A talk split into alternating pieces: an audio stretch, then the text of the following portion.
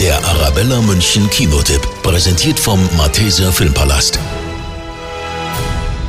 Ellie Conway ist eine gefeierte Spionage-Bestseller-Autorin. Ihre bekannteste Figur ist Geheimagent Argyle.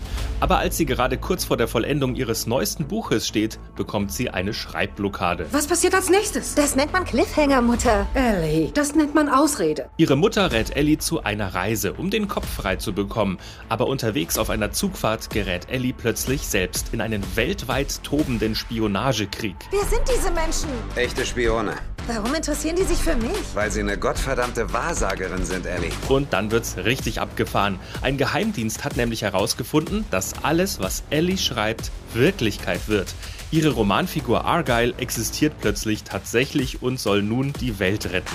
Alle Kräfte werden auf sie angesetzt. Ich will, dass sie das nächste Kapitel schreibt. Eine völlig verrückte Idee, die Hollywood da aus dem Hut gezaubert hat, aber viele bekannte Filmstars sorgen dafür, dass dieser wilde Trip gelingt. Der Radio Arabella Kinotipp, präsentiert vom Malteser Filmpalast.